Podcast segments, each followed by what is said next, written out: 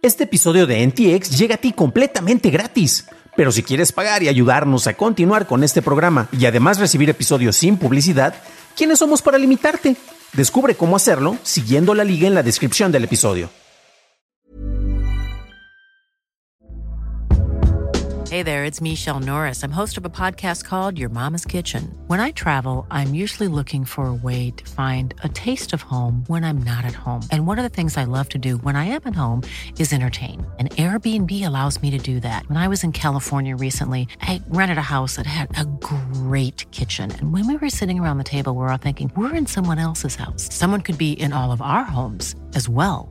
If you have a home, but you're not always at home, you have an Airbnb.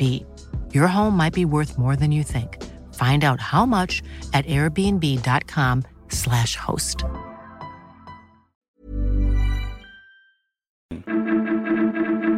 Meta prepara su asistente de voz. En Ucrania se presentan ataques de DOS a sitios gubernamentales y bancarios y en México se plantea la regulación del Bitcoin.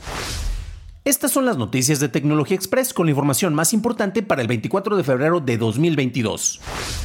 El CEO de Meta, Mark Zuckerberg, identificó la necesidad de creación de un asistente de voz de inteligencia artificial avanzada para los productos de realidad mixta, como de primerísima prioridad para la compañía.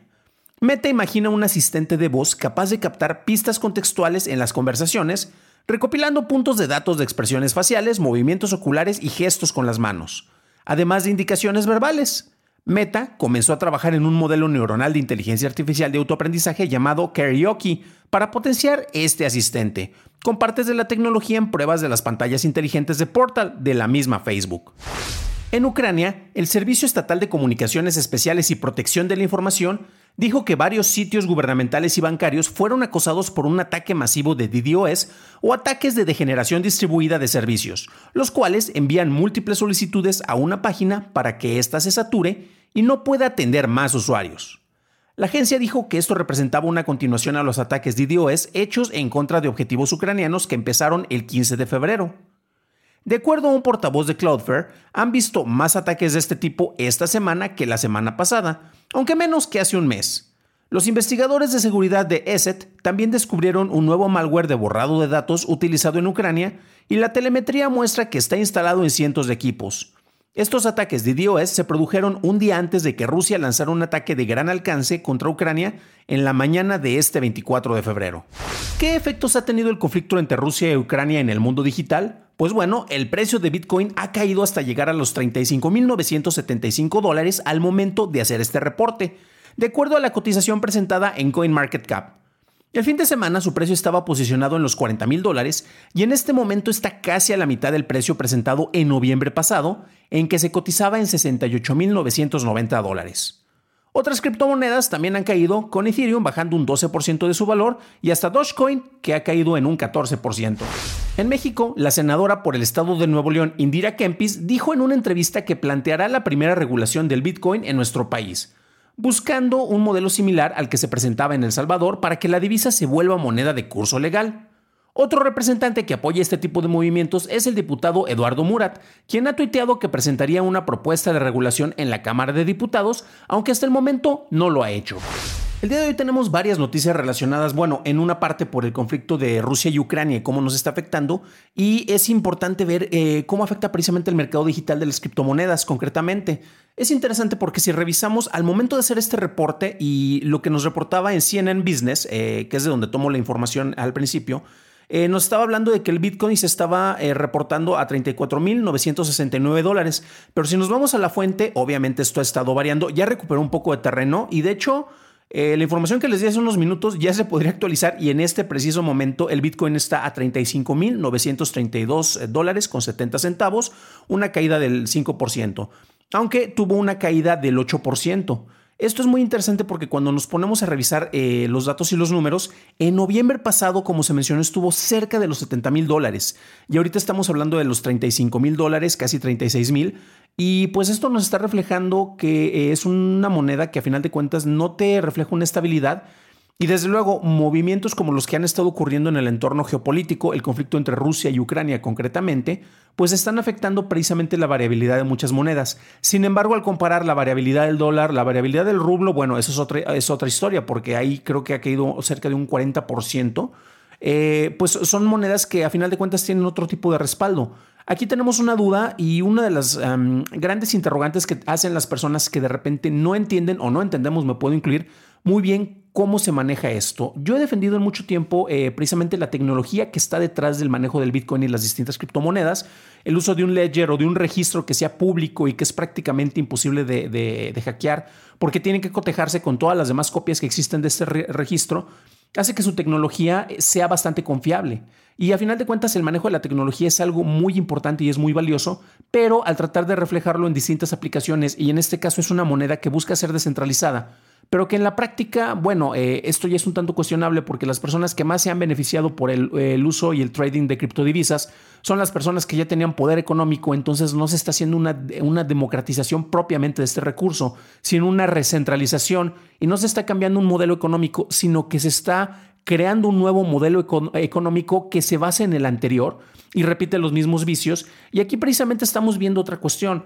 En distintos países se recomienda precisamente tener eh, algún respaldo económico en distintas divisas. Por ejemplo, aquí en México hemos tenido ese conflicto, ya que hemos visto el peso caer de manera significativa en algunas ocasiones. Y en Estados Unidos también se estaba dando el movimiento para que eh, tuvieras un respaldo en oro, porque el oro es lo más estable en todo el tiempo. Entonces tienes a las personas que de repente se representan más con los preppers, en los cuales tienes eh, ahora sí que el dinero no debajo del colchón, pero sí respaldado en oro porque se puede cambiar y muchos eh, consideraban que el Bitcoin te podía dar ese tipo de, cuestión al ser un modelo económico, una criptodivisa que está descentralizada, que no está controlada por eh, el manejo económico de ningún país.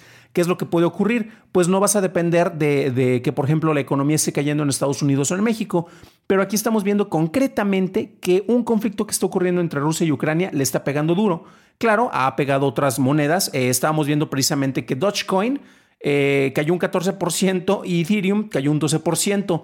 ¿Cuáles son los costos que tiene esto? Cuando nosotros comparamos, y en este momento vamos a actualizar, 35.955 dólares es el costo del Bitcoin. Si comparamos en este momento, Ethereum está en 2.349 dólares con 10 y, perdón, Ethereum está en 2.349 dólares y Dogecoin está en 10 centavos. Obviamente, bueno, la segunda es una meme moneda, el Dogecoin, y Ethereum pues está mejor establecido. Pero ¿qué es lo que ocurre? Ellos también han resentido precisamente los efectos eh, por los manejos eh, sociopolíticos y geoeconómicos eh, dentro de su manejo, dentro del valor que estos reportan al mercado. Y Bitcoin, bueno, es la más popular, es eh, donde se han hecho grandes fortunas, eh, pero también es, aquí se nota precisamente que es muy vulnerable a distintas cuestiones y en este caso un conflicto bélico, una, una invasión o una posible invasión es lo que les está pegando duro. Para los que me preguntan de repente por qué no confío tanto en esto, nuevamente yo respaldo y confío muchísimo en el manejo de la tecnología que se da, pero al manejarlo y ligarlo concretamente como un manejo económico, como se está haciendo una asociación en este caso con el Bitcoin, no lo veo todavía tan viable, tan factible. Eh, falta que, se, pasen como que más circunstancias para, para que se logre establecer y tenga la confianza de los inversionistas, la, la la confianza de estas personas que tienen los mayores capitales y una simple pregunta que les haría a los que son tan defensores de, este tipo de manejo. Ustedes, si fueran a cobrar por un servicio o si fueran a recibir una, una paga por un trabajo estable, ¿aceptarían que su paga fuera hecha en Bitcoin?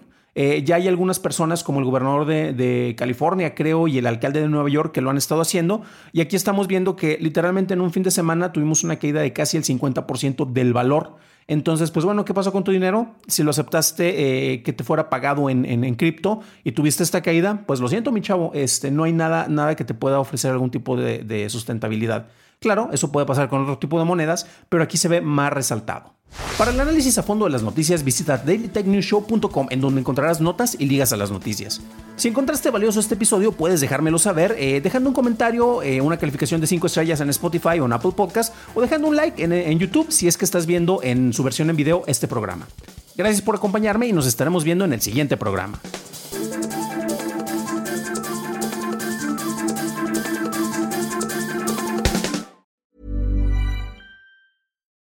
You like to look five years younger? In a clinical study, people that had volume added with Juvederm Voluma XC in the cheeks perceived themselves as looking five years younger at six months after treatment. Look younger, feel like you. Add volume for lift and contour in the cheeks with Juvederm Voluma XC. Reverse signs of aging by adding volume to smooth laugh lines with Juvederm Volure XC.